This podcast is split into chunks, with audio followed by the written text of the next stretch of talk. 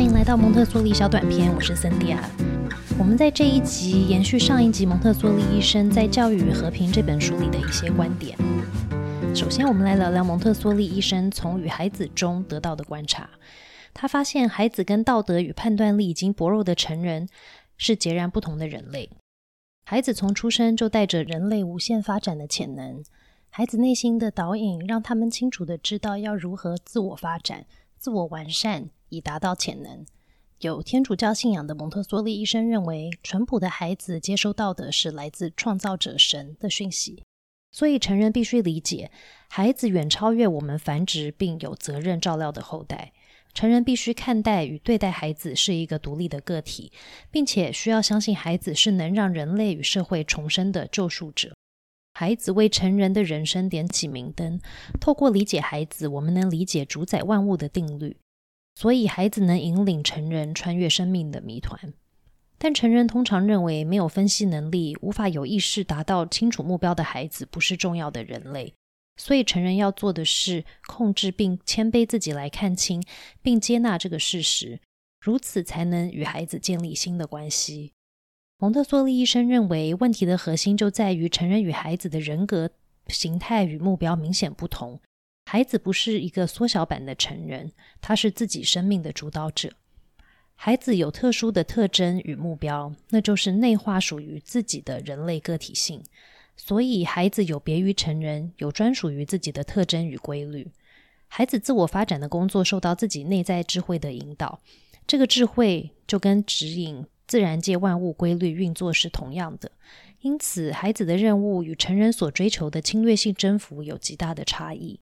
当成人为孩子塑造的成长环境越偏离自然，也就越不适合孩子。成人更加强自己的力量，同时缩紧对孩子的控制。可惜的是，通常在成人与孩子的关系中，成人是主导的强者，孩子则是被控制的弱者。结果是，成人继续自我中心的盲目，认为每个人的发展都是现状并一致的。成人认为自己有责任要塑造孩子来符合社会期待的信念不变。这样的关系状态，在父母与孩子、老师与学生间都能看到。这个关系的严重误解，使原本互相尊重与互爱的人类发生冲突，其实也是战争的真正起源。但通常成人对这件事是无知的，成人会把孩子与自己的差异看作是孩子的错误，并会积极的纠正这些错误。成人与孩子间的战争就此开始。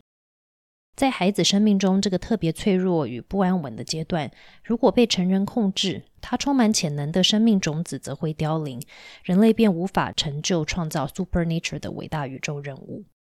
在上一集小短片，我们聊到自然发展的人类，他的人生会遵循自然界运作的定律。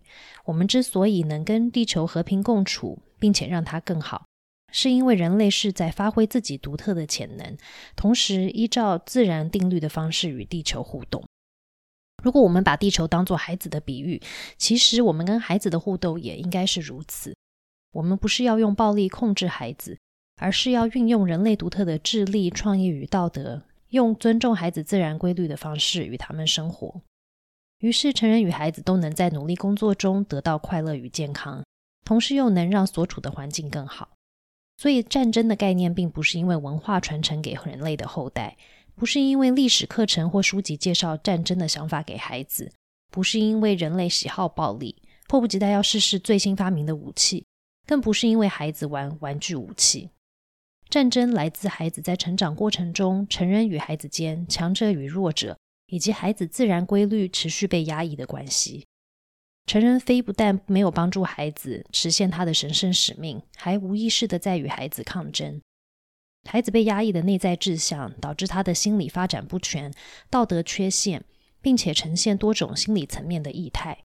人类变得脆弱与不稳定。所谓的品德、责任、荣誉，也只是在掩护一代代教育所传下来的恶习。孩子原本很自然的会在自己的陌生环境，透过探索什么是正义来理解真实的正义。但被压抑的孩子从没有机会使用他的创意，从没有机会建构他的内在秩序。于是，从外看似是个性害羞，其实他是对自己没信心。一个从未学习独立工作、为自己的行为设定目标或做自己意志力主人的孩子，也就会成为被动、被他人牵着走、急需得到他人认可以及无法抵抗不道德行为的成人。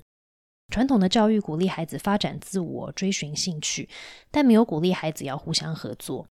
于是，孩子不会想帮助找不到答案的同学，反而会因为能比同学得到更高的分数或名次而自豪。蒙特梭利医生比喻，如此长大的孩子就好比沙漠里的沙子，跟旁边的沙子间有区隔，粒粒分明，全都荒芜。这些丧失生命力的沙子，如果被一阵大风带起，则会变成一个有摧毁力的旋风。到底教育能如何让和平发生呢？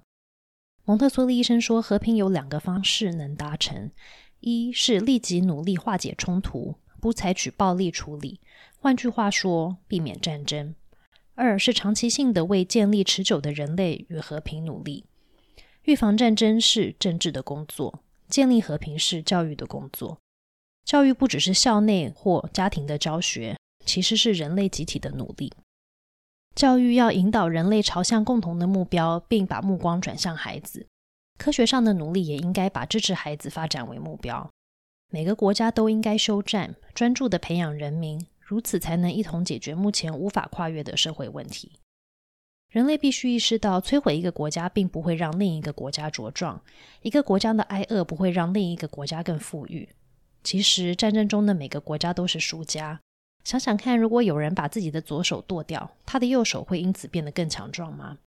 蒙特梭利进一步提倡的是，每个人都是人类国家的公民，甚至是宇宙的公民，所以不分边界、国家，你我谁都不需要占领谁。他说，和平需要两个元素：一是全新更好的人类，二是不局限人类无限期望的环境。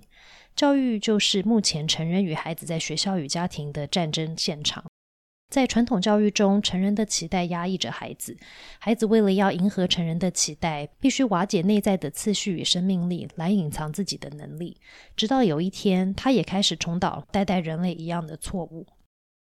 蒙特梭利教育倡议的是，成人不应该透过说教授课来塑造孩子，而应该在理解孩子是跟自己截然不同的人类后，创造一个符合孩子发展需求、能支持孩子内在智慧自然运作的环境。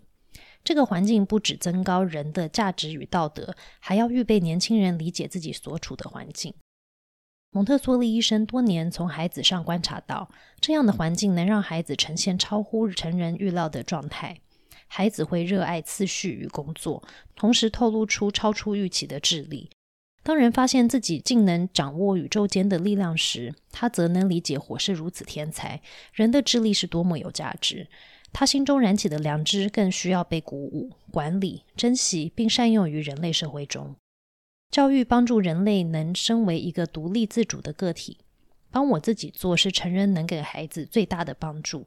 同时，其中一个人类天性是社交，因此教育又是个支持个体间互动的社会环境，一起让群体为更好的目标努力。在蒙特梭利医生的经验中，孩子与青少年如果没有机会体验真实的社会生活，他们则无法发展纪律与道德，而他们展现的纪律与道德是逼迫而非自由的表象。传统的想法是最有效的学习是由老师传递知识给孩子，但蒙特梭利医生认为，预备好的环境与环境中能让孩子自己操作的物品，以及人与人之间的互动，才是最好的老师。观察人类的创造与科技的发展，很容易误以为人类的宇宙任务是转变自然。其实，人类最大的幸福是运用各种物质来完善自己，并同时改善环境。物质的运用影响人类，人类影响物质。人类如此与物质的互惠关系，是人类爱环境的表现，是人对环境的爱，启发人类学习、接受教育与工作，促使人类用智力、创意与道德来制造与劳动。如此对环境的爱不会促使孩子去拥有物品，而会促使孩子用物品做工作。